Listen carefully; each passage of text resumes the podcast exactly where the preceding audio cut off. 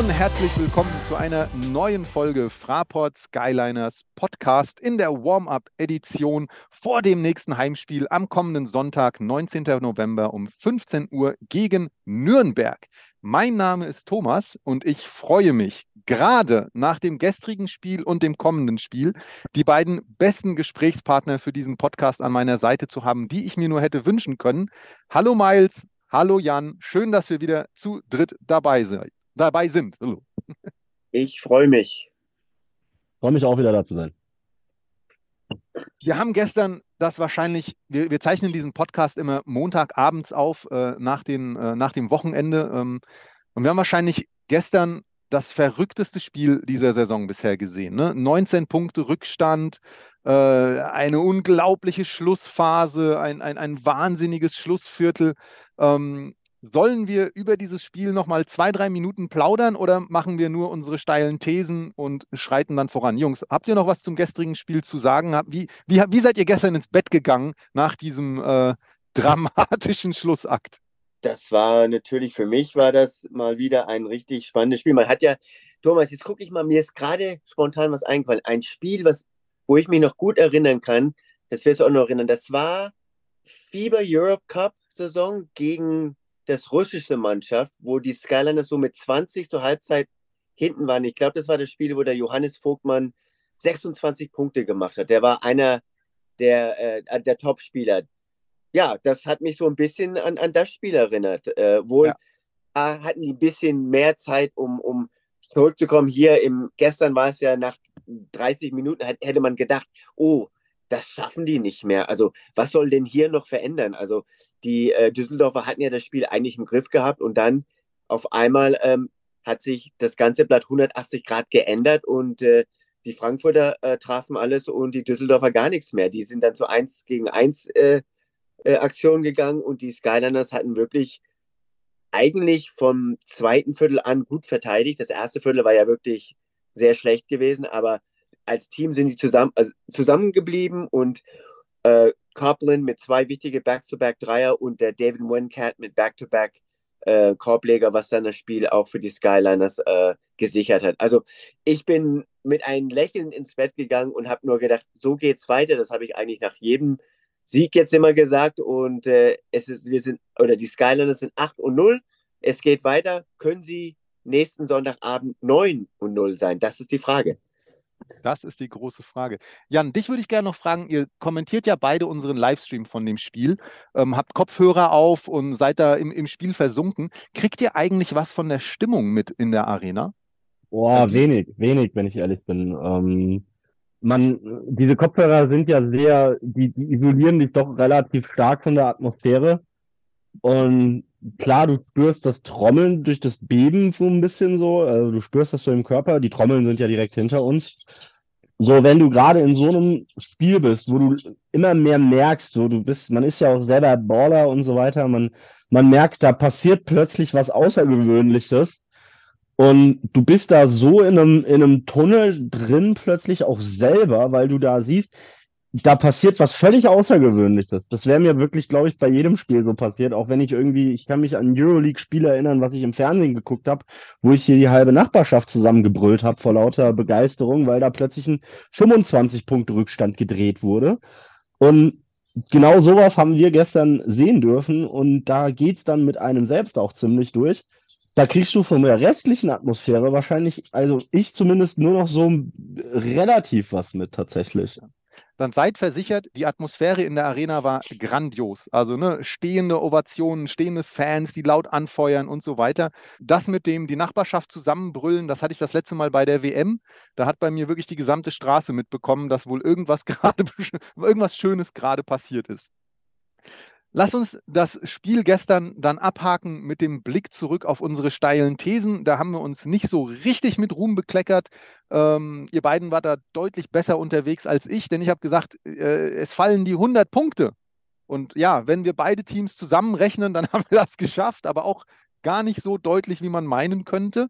Und ihr beiden habt äh, ja, Bruno Albrecht ein bisschen in den Vordergrund gerückt, habe gesagt, das könnte ein Breakout-Spiel für ihn werden. Er wird zweistellig punkten, beziehungsweise Jan, du hattest noch ergänzt, auch Jordan Samare wird zweistellig punkten. Ich würde sagen, mit Bruno lag dir gar nicht so schlecht. Ich fand ihn tatsächlich gut am Sonntag. Äh, der hat seine Chancen genutzt, der hat äh, frech, fröhlich draufgespielt und, und, und Dreier getroffen, Korbleger erzielt, er hat die ersten Feldpunkte für uns erzielt.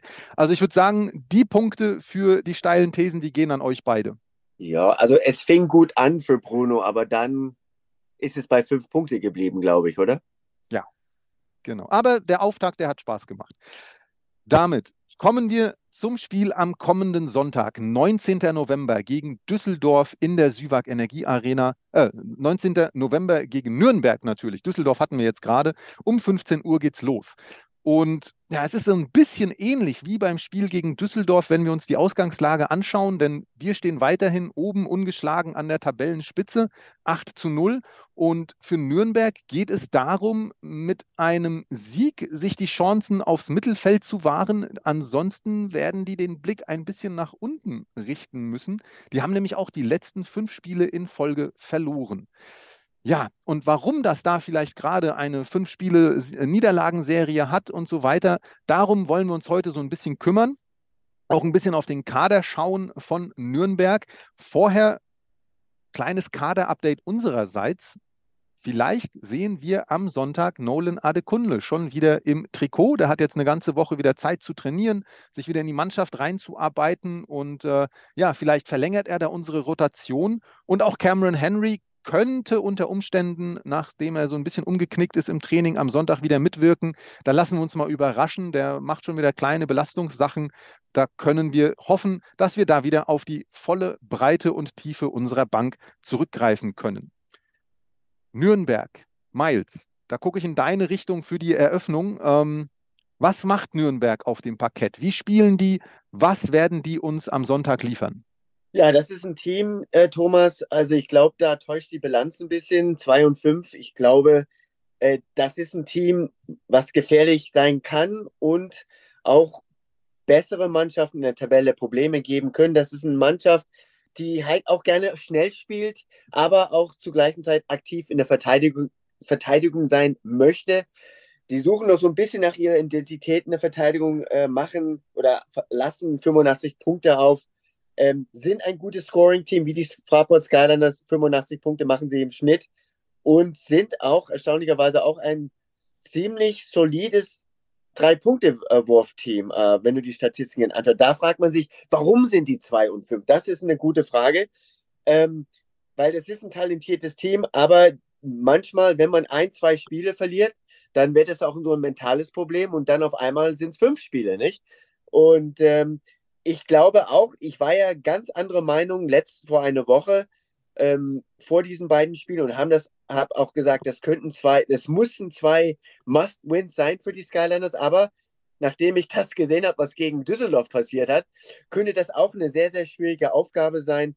Also da müssen die Fraport Skylanders auch schon sehr wach sein. Ich glaube, so ein Anfang wie gegen Düsseldorf wird nicht wieder passieren am kommenden Sonntag. Bei den deutschen Spots möchte ich noch ganz schnell sagen, ich weiß, da wird der Jan gleich noch was sagen. Ich finde, da sind die Fraport Skyliners viel besser besetzt. Die ähm, Nürnberger haben vielleicht ein bisschen mehr Erfahrung mit Julius Wolf und Sebastian Schröder, aber Wolf ist so der dominante, einer der Topspieler, aber der Sebastian Schröder mit 35 ist schon past his prime und spielt eigentlich keine große Rolle mehr im Team. Und ganz schnell möchte ich noch Matthew Meredith erwähnen, der nach äh, lange Verletzungen in Leverkusen jetzt wieder am Start ist und eine gute Saison spielt. Das sind so die zwei Top-Spieler. Aber trotzdem, wie gesagt, im, im, Ganzen auch wieder sehe ich wieder, dass die Frankfurter eine tiefere ähm, Rotation hat als die Nürnberger ich mag es ja, wenn wir in diesem Podcast auch mal ein bisschen kontrovers werden und andere Meinungen haben. Und wenn ich in Jans deine Richtung schaue, dann sehe ich da schon ein breites Grinsen und das erinnert mich ein bisschen an ein Haifischgrinsen, denn ich glaube, du möchtest Miles etwas entgegenwirken gegen seine Aussage, dass da Nürnberg keine so gute deutsche Rotation hat oder eine nicht ganz so gute deutsche Rotation hat. Jan, wie siehst du den Nürnberger Kader? Ich sehe den Nürnberger Kader vor allem als äh, in der deutschen Rotation besonders gefährlich an. Und das liegt natürlich an äh, einem der besten Spieler der gesamten äh, Pro A in Julius Wolf. Ja, also der auch problemlos sämtliche Amis hier in der Liga in den Schatten stellt diese Saison. Ich meine, er liegt momentan bei 17,1 Punkten und 7,7 Rebounds im Schnitt. Also der Junge legt fast Double-Double pro Spiel auf und hat auch ein paar, hat auch, glaube ich, auch zwei oder drei Double-Doubles diese Saison schon gemacht. Im letzten Spiel alleine schon 25 Punkte, sieben Rebounds und zwei Assists und Steal. Und das ist ein Big. Das wollen wir mal kurz sagen. Also das ist ein Parade-Big Man, 30 Jahre alt, mitten in der Primetime angekommen und das spielt ja in Nürnberg gerade voll aus. Wir dürfen bei den deutschen Positionen natürlich, Sebastian Schröder ist erfahren, und kann dir trotzdem nochmal seine Zehn aufsetzen. Basti Duret, unseren ehemaligen A-Nationalspieler, der zurück in seine Heimat gekehrt ist, nach Nürnberg, ist jetzt tatsächlich von den Stats her nicht der Typ, der jetzt ähm, unglaubliche Zahlen auflegt. Da war Basti Doret auch in der Liga, in der Bundesliga damals nie wirklich der berühmteste dafür. Aber der Mann bringt eine Ruhe und Erfahrung aufs Spielfeld, auch ein Schröder, die du so vor allem in der Crunch-Time bei den Skyliners nicht hast. Ja, wenn Basti Duret in der Crunch-Time gegen uns spielt und Julius Wolf und da auch noch eventuell ein Schröder dann steht, die bringen eine ganz andere Ruhe aufs Feld als unsere Jungs. Und ich, ich bin mir da relativ sicher, wenn die mal mit 20 Punkten führen würden, würden wir die nicht mehr kriegen. Aber die haben auch noch ein paar junge, interessante Spieler, die vor kurzem angefangen haben, ein bisschen rauszubrechen. Da vor allem ein Tim Köppele, der die letzten beiden Spiele richtig stark gespielt hat, gute Wurfquoten gemacht hat, elf und sechs Punkte in den letzten beiden Spielen aufgelegt. Der hat gerade einen richtigen kleinen Breakout und kriegt da so eine ganz solide Zahl hin und auch ähm, Christian Fenneberg, auch noch ein junger, talentierter Spieler, auch in den letzten drei Spielen sehr konstante Wurfquoten. Ich glaube, jedes Mal im Range 40 Prozent von der Dreierlinie. Du hast da eine unglaublich starke deutsche Rotation und eben unser alter Bekannter Matthew Meredith. Der ist Nürnberger Jung, hat eine wahnsinnig gute Saison. Ich glaube auch eher einer der Top-Spieler der Mannschaft dieses Jahr. Ähm, und wenn zwei deiner besten Spieler im Kader, auch eher neun Punkte pro Spiel im Schnitt diese Saison, wenn zwei deiner besten Spieler Deutsche sind, zwei deiner erfahrensten Spieler Deutsche sind und zwei Nachwuchstalente, die gerade richtig loslegen, Deutsche sind, dann hast du schon die Hälfte deines Kaders die deutsche Rotation, nämlich sechs Spieler, die dauerhaft auf dem Feld spielen bei einer neuner Rotation. Die anderen drei Spots sind die Amerikaner. Und das haben wir nicht. Und da würde ich gerne mal kurz einhaken. Also wir können jetzt über die, ne, die, die, die, die Topleister äh, aus den Importpositionen reden, Courtney Alexander, Anthony Gaines, die alle zweistellig punkten und irgendwie ihr Ding machen so. Aber ich habe ich hab mal geschaut, was ich habe keine Antwort. Ne? Es ist aber jetzt eine Frage an euch beide. Isaiah Sanders, der beginnt die Saison, macht 13 Punkte, 21 Punkte, 20 Punkte. Dann hat er ein Spiel, wo er richtig, äh, ich weiß jetzt nicht irgendwie einen jugendfreien Ausdruck, wo er richtig mal daneben greift vielleicht. Und seitdem läuft es überhaupt nicht mehr. Keine Minuten, keine Würfe, kein Spiel. Der ist fast schon Minusfaktor für das Spiel. Ich habe leider jetzt nicht tief genug recherchieren können. Mir sind nur diese Zahlen dramatisch ins Auge gesprungen. Habt ihr da eine kurze Erklärung, was mit Isaiah Sanders los ist? Also wir sind irgendwie auf derselben Wellenlänge, weil das war gerade was, was ich auch noch irgendwie in den Podcast reinbringen wollte, aber du hast es auch auf dem Schirm gehabt. wir haben die gleichen Zahlen angeguckt. Lass mich noch mal ein bisschen gehen. Du weißt, ich bin der Mann der Statistiken. Der hat in den ersten drei Spielen 54 Punkte gemacht, also das spricht 18 Punkte im Schnitt. Und in den letzten vier Spielen hat er nur 10 Punkte gemacht, sprich zwei Punkte im Schnitt. Und das ist ein guter Drei-Punkte-Schütze. In den ersten drei Spielen hat er 14 von 18 getroffen. Wow. 14 von 18 und seitdem nur noch zwei von sieben. Das ist so eine Frage, die kann ich jetzt leider nicht beantworten, aber das ist ein Spieler, den darf man nicht aus den Augen verlieren. Der ist heiß, er will wieder irgendwie wieder auf die Strecke kommen. Da muss man schon aufpassen, dass nicht so einer vielleicht auch noch so von hinten in die Hintertür noch reinkommt äh, am Sonntag, äh, nachdem ein Julius Wolf, Mer Meredith und wie die alle heißen, auch vielleicht ihren Senf zum Erfolg geben und dann, dass der dann auch noch äh, äh ein gutes Spiel hat. Also das ist auch eine ganz gefährliche. Also ich bin mal gespannt. Also da, das sind so Sachen, da muss man immer darauf achten. Gerade so Jungs, die gerade in einem Slump sind, irgendwann müssen ja wieder ausbrechen. Und Jan, bitte verzeih mir, ich habe Basti Doret vergessen. Also wenn er mal hier zuhört, also Basti kennt mich. Also ich habe wirklich beim Recherchieren ihn vergessen. Ich habe den Kader ähm, angeguckt. Ich habe den Kader angeguckt, ich habe die Deutschen gesehen, ich habe Basti Doret nicht gesehen. Also, ich würde ich würd, ich würd gerne eine Antwort beziehungsweise meinen mein Senf zu Isaiah Sanders dazugeben. Isaiah Sanders war ein sehr guter äh, D2-Player, also College Division 2 gespielt an der Fairmont State. Uh, ähm, das ist jetzt natürlich nicht die Creme de la Creme des College Basketballs, ne? Und der kommt hierher nach Deutschland, darf seine Shooting Splits in den ersten beiden Spielen, in den ersten drei Spielen gleich mal auflegen. Das Problem ist, und das haben oft, das habe ich in den letzten Jahren in der zweiten Basketball-Bundesliga sehr häufig bei D2-Playern gesehen. Die kommen in die Liga, können erstmal ordentlich treffen und treffen dann allerdings auf einen Grown Man Basketball und nicht diesen Teenager Run and Gun Sport, den du am College ganz oft gerade in der D2 hast, weil die D2 Player, die wollen ja gerne in der Division 1 spielen. Und das ist ein Run and Gun Basketball in der Division 2 im, auf, auf dem College in den USA. Das tut richtig weh beim Zugucken. Das konnte der jetzt in den ersten beiden Spielen machen und seitdem wird er an der Dreierlinie gnadenlos verteidigt. Wie mit, als hättest du da so einen Kettenhund an, an, an ihm dran gesetzt. Der kommt, der kriegt keine gescheiten Würfe mehr. Der kriegt gar nichts mehr geschenkt und das ist der nicht gewöhnt. Okay. Das ja, kennt der Junge noch nicht. Aber wenn der sich mal dran gewöhnt, dann kann der natürlich gefährlich werden. Aber ich glaube nicht, dass er ausgerechnet gegen die beste Defense der Liga dann so einen Breakout hinkriegt. Das bleibt zu hoffen ähm, und schauen wir, also wirklich eine, eine spannende Nebengeschichte, auf die man da am Sonntag achten kann. Miles, du wolltest noch was ergänzen? Anstelle Nebengeschichte. Bitte verzeih mir für meine Geschichten immer. Aber das, das muss ich einfach sagen. Diese D2-Spieler, das sind ganz spezielle Jungs. Wie der Jan eben das schon ganz gut erklärt hat. Das sind Jungs, die haben es nicht in die D1 geschafft und die wollen einfach, die haben einen Chip auf, auf die Schulter. Die wollen einfach allen immer zeigen, dass sie spielen können. Das beste Beispiel, Thaddeus McFadden, vor mehr als zehn Jahren die Saison, bevor Dennis Schröder gedraftet wurde, hat er ja in Braunschweig gespielt. McFadden war sein Backup.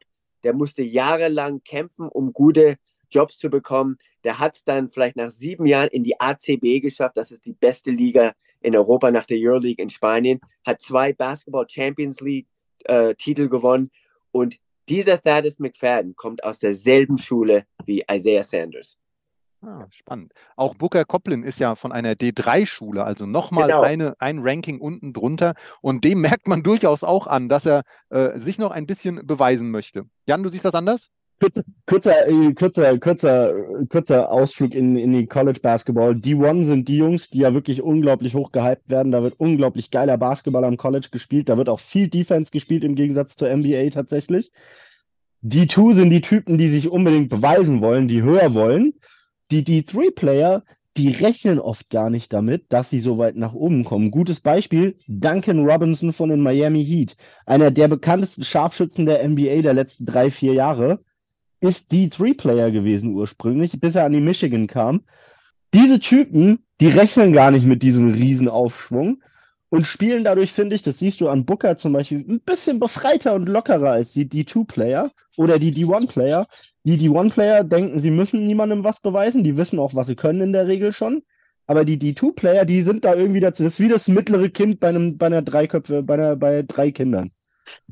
okay. Mit diesem kleinen Exkurs in die Welt des amerikanischen College Basketballs würde ich, ich persönlich noch meine äh, eine Lieblingszahl über den Nürnberger Kader loswerden. Es stehen nämlich tatsächlich drei gebürtige Nürnberger drin. Und ich finde, das ist etwas, äh, also, und ich rede jetzt nicht von irgendwelchen Nachwuchsjungs, die unter 18, 17, 16 und noch zu Hause wohnen, sondern ich rede von äh, Basti Doret, Sebastian Schröder und Matthew Meredith, über die wir jetzt alle drei schon äh, viele Worte verloren haben. Und ich finde, das sollte einfach nochmal betont werden. Das sind drei Jungs, die, äh, die in ihrer Heimat zocken und, und, und äh, da einfach vielleicht auch noch eine gute Zeit haben miteinander abseits des Parketts. Ähm, fand ich einfach nett.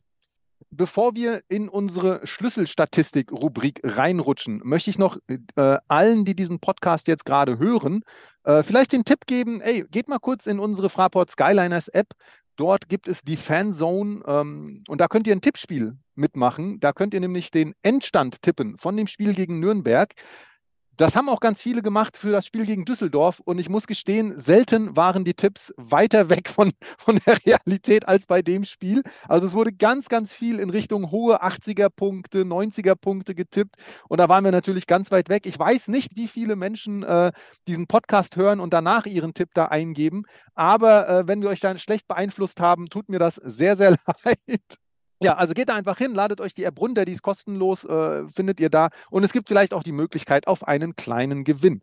Damit leite ich über zu unserer Schlüsselstatistik und ich fange auch einfach dreisterweise an, denn ich habe gesehen, Nürnberg erlaubt ihren Gegnern im Schnitt fast 40 Prozent Dreierquote. Und, nach dem, und, und unter dem starken Einfluss des gestrigen Spiels stehend, sage ich einfach mal, unsere Offensive, spezifischer unsere Dreierquote, ist die Schlüsselstatistik für uns, um am Sonntag gegen Nürnberg bestehen zu können. Wenn wir unsere Würfe treffen, wenn wir da in einen Fluss kommen, dann werden wir diese Partie zugunsten äh, ja, von uns entscheiden können, behaupte ich einfach mal. Äh, Miles, deine Schlüsselstatistik zum Spiel gegen Nürnberg. Ja, ich, ich, ich darf, ich kann ja nicht lügen. Bitte drum. Ich muss ein bisschen bei dir anschließen. Ich habe mich jetzt erstmal lange überlegt, was, was ich hier nehmen äh, soll. Ich habe hier auf mein Papier geschrieben, Schlüssel für uns, also für unsere Verteidigung ist, die Nürnberger äh, bei 25 Prozent oder weniger zu halten bei der Dreierlinie. Oh, also genau das andersrum. Das finde ich spannend. Ja, super. Sehr schön. Jan, äh, in welche Bresche schlägst du? In deine. Ah, sehr gut. Die eigene Offensive. tatsächlich, tatsächlich habe ich auch die, die Dreier-Statistik mir rausgesucht gehabt. Also wir sind uns da diesmal alle drei ausnahmsweise komplett einig. Normalerweise sind wir uns bei dem, bei der Rubrik immer uneinig. Heute mal komplett einig. Die Dreier werden das Spiel machen dann ist es doch schon mal schön zu sehen, dass wir auf die eigenen Dreier achten müssen, während wir auch gleichzeitig auf die Dreier von Nürnberg achten, während wir uns das Spiel anschauen. Und ähm, dann äh, rutschen wir eine Spalte weiter in unserem Skript und da muss ich einfach den Kollegen und Kolleginnen aus der Ticketabteilung nochmal einen äh, Stein in den Garten werfen, denn ab dem 15.11., heute ist das über, heute ist das übermorgen, wenn du diesen Podcast hörst, könnte es schon gestern gewesen sein. Ist das nicht verrückt? Ähm, ab dem 15.11. ist nämlich unsere Rückrundendauerkarte verfügbar gerne den Kollegen und Kolleginnen dort ordentlich was zu tun geben. Ich glaube, die Rückrundendauerkarte lohnt sich massiv. Wir stehen 8-0 ähm, und vielleicht 9-0 und äh, die Rückrunde sollte nicht weniger spannend werden, zumal es ja dann irgendwann auch potenziell in Richtung Playoffs geht. Also da gerne schaut mal vorbei. Ab dem 15.11. ist das gute Stück verfügbar. Verfügbar ist auch das Duell des Spiels. Und da, äh, Miles, ich schaue nochmal in deine Richtung für den ja. Auftakt, weil Jan und ich uns da so einig waren. Welches ja. Duell des Spiels guckst du mit besonders viel Genuss am Sonntag? Also, ich hatte erst äh, Meredith gegen Henry, aber dann habe ich mich doch umgeändert und nehme jetzt zwei Spieler, die, wo ich denke, die am Sonntag wirklich Schlüsselspieler werden für beide Teams. Und ich nehme jetzt einfach mal es kommt immer drauf an, wer wen verteidigt, aber ich nehme jetzt einfach mal David Mwencat gegen Julius Wolf. Wenn der Mwencat ihn ein bisschen mehr verteidigt, glaube ich, wird das eine schwierige, aber lösbare Aufgabe. Man darf nicht vergessen, David Mwencat hat nicht immer gut ausgesehen gestern in der Verteidigung. He was beat many times und ähm, ich denke, da hat er, wird er richtig fokussiert sein an den, ähm, an den kommenden Spieltag, da wieder eine bessere Figur in der, in der Defense zu machen. Und ähm, wie gesagt, Julius Wolf ist ja auch ein Spieler, der Jan hat ja auch schon gesagt, einer der Topspieler, deutschen Topspieler in der Pro A. Der wird sicherlich der Go-To-Guy auch sein bei äh, Nürnberg am Sonntag. Und das wird ein Spieler sein, wo ich denke, wo Dennis Wucher auch im Fokus haben wird als einer, der gestoppt werden muss. David Muenket gegen Julius Wolf finde ich sehr gut. Jan, in welche Richtung gehst du beim Duell des Spiels? Also ursprünglich war mein Gedanke ja Matthew Meredith gegen die Fraport Skyliners Frankfurt, beziehungsweise gegen sämtliche Big Men, weil ich bin mir relativ sicher, dass sich unsere Bigs gegen in die Zähne ausbeißen werden am Wochenende. Hab mir dann aber überlegt, wir haben ja dieses Mal tatsächlich so eine Situation, wie wir es in der Pro A relativ selten haben, jung gegen alt. Und bin da auf die Idee gekommen, Basti Duret gegen Aiden Warnholz. Mhm. Wie schafft es unser junger Point Guard Aiden Warnholz gegen einen gestandenen Profi mit unglaublich viel auch internationaler Erfahrung durch seine lange Dazugehörigkeit zur A-Nationalmannschaft gegen so einen zu bestehen. Weil bisher hat er ja auch gegen ungefähr gleichaltrige Point Guards gespielt. Diesmal allerdings kommt da wirklich ein ganz anderer Brocken von Guard auf ihn zu. Vor allem ein ganz anderer Brocken von Verteidiger. Und das darf man nicht vergessen. Moret, auch wenn er nicht so viele Punkte auflegt, er war immer dafür bekannt, nie aufzugeben und jedem verdammten Ball hinterher zu hasseln. Das ist wunderbar. Ich kann mich nämlich extrem kurz fassen. Auch ich habe Aiden Warnholz gegen Basti Doret als mein Duell des Spiels aus ganz ähnlichen Gründen ähm, und auch teilweise aus egoistischen Gründen. Denn ich glaube, dass das ein Spiel sein kann, äh, wo Aiden einfach unfassbar viel lernen kann. Ich hoffe, dass er das Spiel dann danach noch vier, fünf Mal anschaut, weil du hast gesagt, Basti Doret, der legt jetzt nicht die berühmtesten Zahlen auf. Ne? Hier fünf Punkte, drei Assists, 2,4 Rebounds. Da würde man jetzt nicht sagen, dass der Mann 25 Minuten pro Spiel verdient. Aber der hat Dinge, die ihn auszeichnen, wie das Lenken des Tempos, das Lenken des Spiels, das richtige Gefühl für das Play, das richtige Gefühl für welchen Mitspieler muss er jetzt wie in Szene setzen. Und das ist etwas, wo ich glaube, Aiden Warnholz, der ist auf einem sehr guten Wege und er kann sich da vieles leichter machen, wenn er sich von Basti Doret ein paar Dinge abschaut. Also, wir haben zweimal Aiden Warnholz gegen Basti Doret und einmal David Muencat gegen Julius Wolf. Da gibt es schon eine Menge zu sehen am Sonntag. Meine persönliche Lieblingsrubrik in unserem kleinen Podcast-Stück ist ja immer die steile These zum Spiel. Und da lege ich jetzt mal vor und bin gespannt, ob ihr steiler geht als ich. Auch wieder unter dem Einfluss des gestrigen Spiels sage ich, wir sehen zum ersten Mal zwei technische Fouls gegen Dennis Wucherer. Ich glaube, oh. dass die Zündschnur ein bisschen kürzer ist äh, nach dem Spiel gestern. Hat ihm vieles nicht geschmeckt. Er war zufrieden, dass wir gewonnen haben und das hat er auch in der PK so gesagt. Ich glaube, dass er mit 30 Minuten gar nicht zufrieden sein wird. Und ähm, sollte das sich nur andeuten, dass das in diese Richtung auch am Sonntag gehen könnte, wird er, glaube ich, sehr, sehr schnell äh, ja, zu diesem auch bisschen taktischen Mittel des technischen Fouls greifen. Und dementsprechend, ich sehe zwei technische Fouls gegen Dennis Wucherer kommen. Jan, deine steile These für Sonntag. Gut, ich möchte nicht, dass unsere, unser Headcoach aus der Halle geschmissen wird. Möchte ähm, ich das auch nicht. aber mal, ich gehe ich geh mal anders, da ich sage, Travion Bell äh, knallt mal richtig ein durch die Masche. Also der Junge hat ja, David Moencat zeigt ja immer wieder, dass er, dass er aus der Halle raushüpfen kann. Aber Trevion Bell hat das bei einem seiner Rebounds gestern auch gezeigt. Für mich eine der ähm, positiv Überraschungen des gestrigen Spiels. Auch in der Crunch-Time auf dem Spielfeld bleiben dürfen und wichtige Freiwürfe getroffen. Der ist auch unglaublich athletisch und ich sage, der lässt es am Wochenende gegen Nürnberg mal mit einem richtigen spektakulären Dank krachen. Schlagniveau zum Beispiel, als der da über unseren Big Man hinweggestopft hat am Wochenende von den Düsseldorfern. Wenn ich den äh, Livestream von gestern nochmal Revue passieren lasse, dann hat er sich bei dir, Miles, auch schon einen deiner berühmt-berüchtigten Spitznamen verdient, Mr. Bounce. Also könnte ja. durchaus sein, dass wir da tatsächlich was sehen und erleben werden. Miles, äh, deine steile These geht in welche Richtung?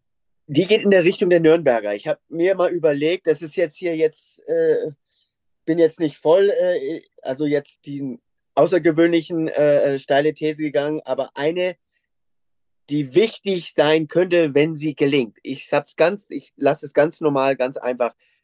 Die Fraport Skyliners halten Julius Wolf zu acht Punkte oder weniger. Oh, I like it. Schöne steile These. Jan hat auch seinen Spaß. Finde ich gut. Ähm, also steile Thesen, daran lassen wir uns ja immer messen im Rückblick auf die Spiele.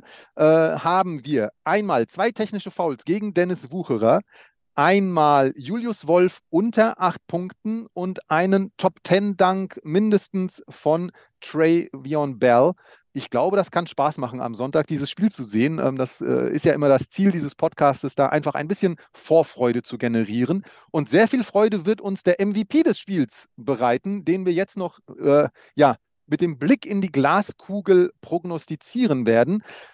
Und da kann ich es bei mir ganz einfach machen. Ich habe wirklich lange überlegt, aber eigentlich habe ich gar nicht überlegt, denn das allererste Bauchgefühl beim Blick auf meinen potenziellen MVP war Justin Onyejaka. Ich kann euch nicht begründen, warum. Ich kann es überhaupt nicht irgendwie analysieren, aber ich habe drüber nachgedacht, wer wird am Sonntag ein geiles Spiel machen. Und der erste Name, der mir sofort in den Kopf gekommen ist, eine reine Bauchentscheidung, ist der Name Justin Onyejaka. So, Jan, wen siehst du im MVP-Rennen ganz weit vorne? Julius Wolf. Ey, du gehst wieder mit dem Gegner. ja, so ein bisschen. Das Problem ist, Julius Wolf spielt diese Saison seines Lebens gerade und ich, ich, als Miles das oben als das Miles gerade eben gesagt hat mit unter acht Punkten, habe ich gedacht, da muss ich jetzt gegensteuern. Ich glaube, der haut uns die Bälle am Wochenende um die Ohren. Das ist nur so Kraft. Natürlich möchte ich es wie gegen Kirchheim damals machen, damals habe ich ja auch einen Kirchheimer MVP benannt. Aber ich möchte natürlich auch, weil wir sind ja jeder Fraport Skyliners Podcast, ne, ist ja klar, Aiden Warnholz als MVP am Wochenende tatsächlich von den Fraport Skyliners sehen, weil ich glaube, dass der sich gegen so einen Bastian Doret eventuell dann am Ende sogar in den Rausch spielen kann. Vor lauter Competition, weil er ist ja, da sind diese Jungs ja alle gleich und wenn er so einen Gegner vor sich hat und der ihn mal richtig fordert, dann kann es durchaus sein, dass der dir da plötzlich 20 um die Ohren knallt. Ich mag es ja wieder, ich wiederhole mich, wenn es kontrovers wird. Äh, Miles, wen möchtest du auf dem MVP, im, im MVP-Rennen ganz vorne sehen? Ja, ich habe die letzten Wochen auch mal den, den Warrenholz genommen. Ich glaube, den Henry habe ich mal genommen. Heute nehme ich mal mein Bauchgefühl, sagt David Wencat.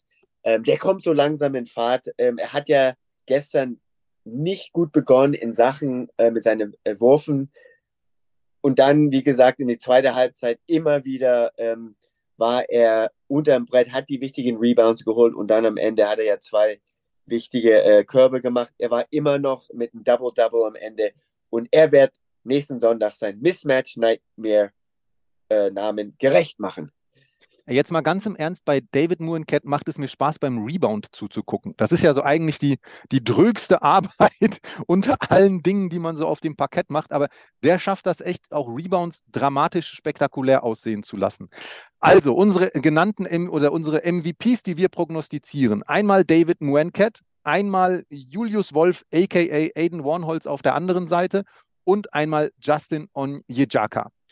Meine lieben Herren, wir sind am Ende unseres kleinen Podcastes und ich glaube, wir haben jede Menge Ankerpunkte und Ansatzpunkte geliefert, um am Sonntag bestens vorbereitet in das Spiel gegen Nürnberg zu gehen. Vielen Dank, dass ihr wieder mit dabei wart. Vielen Dank an dich äh, hier am Empfangs- und Ausspielgerät, dass du den Spaß auch mitgehört hast. Wir freuen uns, glaube ich, alle auf Sonntag und ein wieder ja, unfassbar spannendes Spiel, wobei ich auch mal kein Problem mal wieder hätte mit einem deutlichen Heimsieg. Aber lassen wir die Dinge da einfach auf uns zukommen. Miles Jan, ihr dürft äh, die letzten Worte zur Verabschiedung sprechen, bevor wir uns hier tatsächlich auf Wiedersehen sagen. Dankeschön, es hat wieder Spaß gemacht. Bis zur nächsten Folge. Dem ist nichts hinzuzufügen. Bis zum nächsten Mal.